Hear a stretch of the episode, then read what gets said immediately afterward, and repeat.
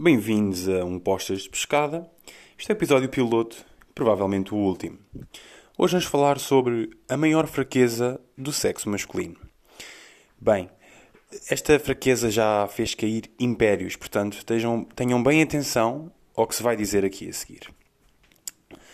Imaginem um argumento, duas pessoas a discutir, uma argumentação muito forte de um lado, a outra pessoa fica sem argumentos cala-se, olha nos olhos o seu adversário e diz: Comi a tua mãe. Ou então, a tua mãe de quatro. O que é que se pode dizer a seguir a isto? Não se pode dizer nada. A única coisa que se pode dizer, se calhar, no máximo é onde é que está a minha pensão de alimentos. A partir daí, nada mais pode fazer.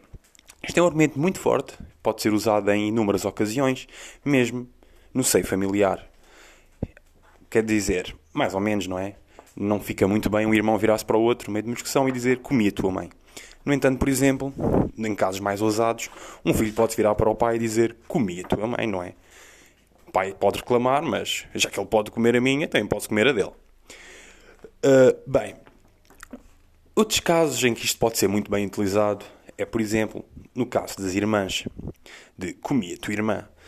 Chega ali uma idade em que os rapazes uh, convidarem um amigo para a casa deles para jogar, por exemplo, FIFA, começa a ser considerado uma ação com um alto risco, não é? Não sabemos se ele vai lá para marcar golos ou se vai lá para marcar no nosso irmã. Temos também o caso das primas, não é? As famosas primas, toda a gente diz comi a tua prima. Mas aí depende, se a prima for boa, não é? Já dizia a mãe natureza, prima que é prima, não é irmã. No meio disto tudo, temos ainda aquela regra que ninguém fala, mas que toda a gente cumpre que é as namoradas. Toda a gente sabe que podemos gozar com a mãe, podemos gozar com a irmã, podemos gozar com a prima, mas nunca se diz comi a tua namorada. Ainda mais se ela for a tua irmã.